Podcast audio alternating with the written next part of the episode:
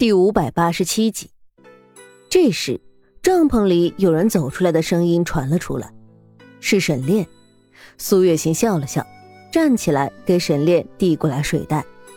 沈炼随意的洗漱了一下，就拉着苏月心坐在树下面，一边吃东西一边看着另外一边的孩子们。昨晚你是怎么把长安弄回去的？他对昨晚的印象一点都没有。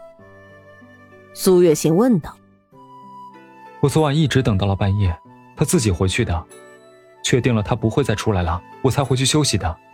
这个小子真是会折腾人。”沈烈说道，但语气里还是有忍不住的心疼。你说长安的失忆，再加上现在的梦游，该怎么办啊？总不能就这样一直下去吧？谁知道什么时候会不会出事儿？苏月心说道：“没关系，不是有一句话叫‘高手在民间’吗？我们四处问一问，一定会有好大夫的。长安的病症会有办法的，别担心了。”沈炼拉住苏月心的手，无声的给她力量。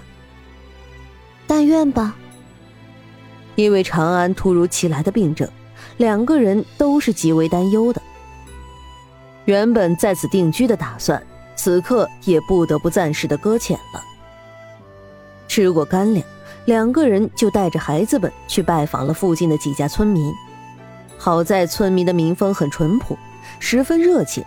在知道他们是想找大夫之后，便极为热情的告诉了他们附近的一个大夫。据说那个大夫医术十分的高超，什么疑难杂症都不是问题，因此还被人称为仙人。但那种高人往往都是有自己的脾气的，所以他居住的地方并不在山下，而是在山上。在山上，这座山吗？苏月心问道，一边还指了指背后的大山。山不算高，但却很深，看上去也是颇为的壮观的。是啊，就是那里，他就住在深山里。我们一般没有什么大病，也不会去找他。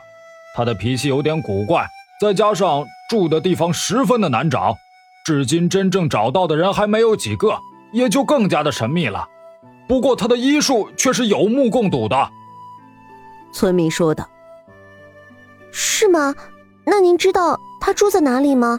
我们想去试一试，不管能不能治好，总是一个希望啊。”这个。具体的路线我也不知道，不过据说他家附近有一棵十分巨大的梧桐树，至少得有几百年的时间了。你们可以去找一找试试，找不到的话，我劝你们还是去外面找大夫吧。”村民说道。“好，多谢了。”苏月心道过谢，便拉着沈炼离开了。从头到尾，沈炼都没有说话，只是沉默的听着。然后看着深山的方向沉思。心儿，你真的决定要去找那个大夫吗？沈烈问道。嗯，我们能来到这里，纯属是机缘巧合之下。现在长安又生病，又刚好有这么一个人，我相信一切都是冥冥之中自有定数的。如此巧合，想必是上天也不想让长安受到病症的折磨。既如此，我们为什么不去拜访一下呢？虽然那些村民说他不常见客，但我相信，只要我们诚心的拜访，他一定会为长安治病的。苏月心说道，眼里满是坚定的看着深山的方向。嗯，你说的对，不管真假，我们都要试一试。那，走吧。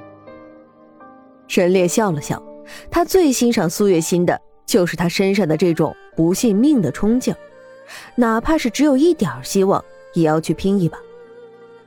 两个人说着话，先是回到了昨晚他们搭帐篷的地方，将帐篷的东西收起来，暂时的寄存在附近村民的家里，才正式的踏上了去寻找仙人的旅途。直到走进这座大山，苏月心才意识到，他之前的想法是有多么的天真。这座山并不是像表面上看上去一样的，没有任何的困难。实际上，这座山上还真的是困难重重。刚走进山里的时候还好，因为经常有人上山打柴，所以还勉强能够看到地上不堪清晰的脚印。可是随着他们的逐渐深入，就完全一点指引都没有了。更何况他们还带着两个半大的孩子。山路泥泞湿滑，路上经常有青苔，一个不小心就会滑倒。在经过一块石头的时候，小长乐就一脚踩空，差点就要跌下去。好在沈烈眼疾手快的拉住了人。经过那件事情之后，几个人走路的时候就更加的小心了。不过有些事情真的不是小心就可以避免得了的。虽然“小心驶得万年船”这句话没错，那也不包括一些特殊的情况，比如现在他们迷路了。站在树丛中，苏月心微微皱着眉头，看了看四周，全部都是一个样子，除了树就是草，一点方向感都没有，就像是在沙漠中一样，周围除了沙子还是沙子。不过他们这里要好一些，至少他们有足够的食物和水源。但是那也不能保证就能够足够支撑他们找到地方啊！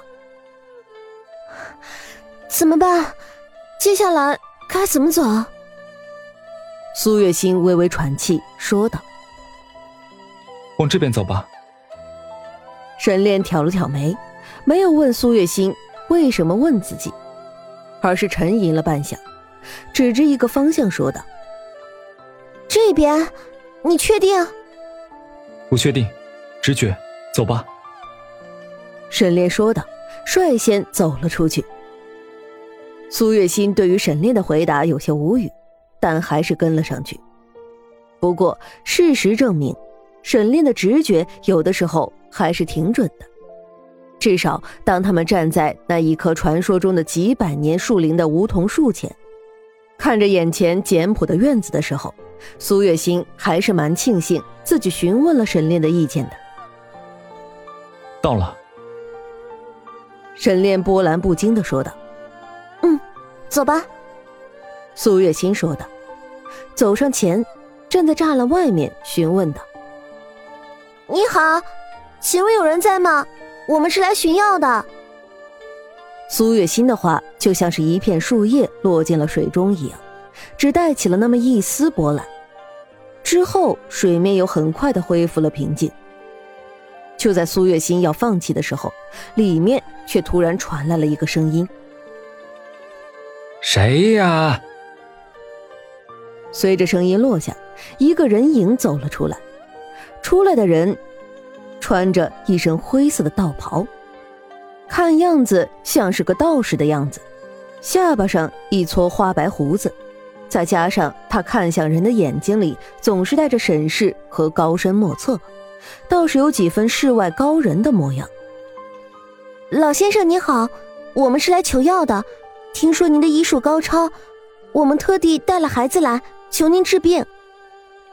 苏月琴说道：“治病，孩子在哪里呀？”让我看一眼。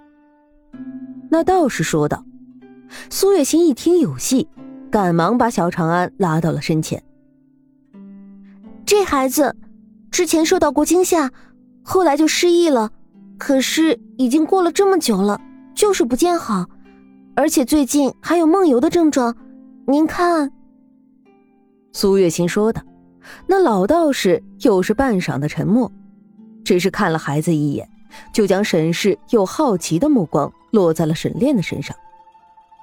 听到苏月心的声音，才又将目光落在了苏月心的脸上。我知道了，今日天色已晚，有什么事情不妨明日再说吧。你们随我进来吧。老道士说完，打开房门，率先走在前面带路。苏月心看了沈炼一眼，沈炼微微点了点头。